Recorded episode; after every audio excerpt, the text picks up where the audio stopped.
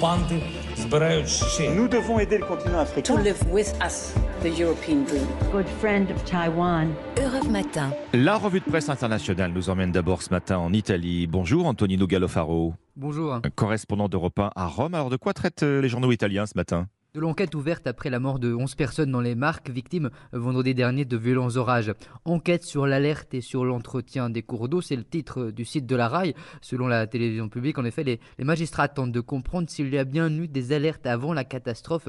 Dans la presse locale, de nombreux maires se plaignent en effet de ne pas avoir été prévenus en amont des fortes pluies et donc de ne pas avoir pu prévenir la population du danger. Sur l'entretien des berges, le journal Il Resto del Carlino éclaire ce qui a poussé les fleuves à sortir de leur lit et donc à provoquer les inondations, c'est aussi l'effet bouchon sous les ponts.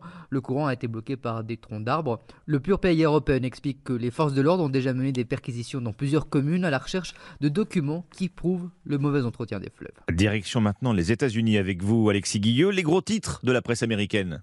Eh bien, le passage de l'ouragan Fiona à Porto Rico, des vents à plus de 150 km/h et des pluies diluviennes ont provoqué inondations et coulées de boue, souligne le New York Times.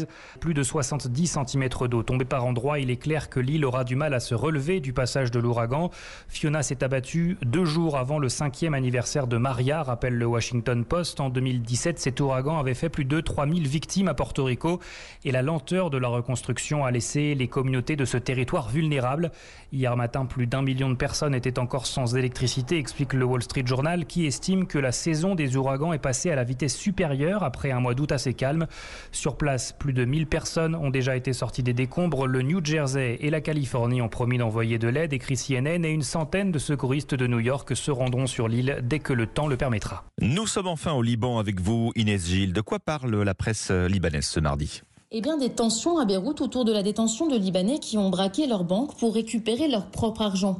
Le quotidien Lorient le jour affirme que des protestataires se sont regroupés devant le palais de justice de Beyrouth pour manifester contre l'arrestation de militants venus en aide à la déposante Salih Hafez. Mercredi dernier, cette Libanaise avait braqué sa banque pour récupérer 13 000 dollars lui appartenant afin de financer le traitement de sa sœur atteinte d'un cancer, rappelle le média en ligne Arab News.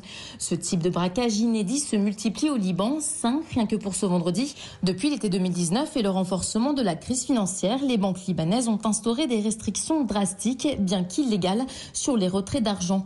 Selon le site web Al Monitor, les Libanais qui ont réalisé ces braquages sont des citoyens lambda désespérés par ces mesures très strictes qui ne parviennent plus à joindre les deux bouts. Merci Inès Gilles, merci à nos correspondants. 6h53 sur Europe 1. Dans un instant, la suite d'Europe Matin avec Dimitri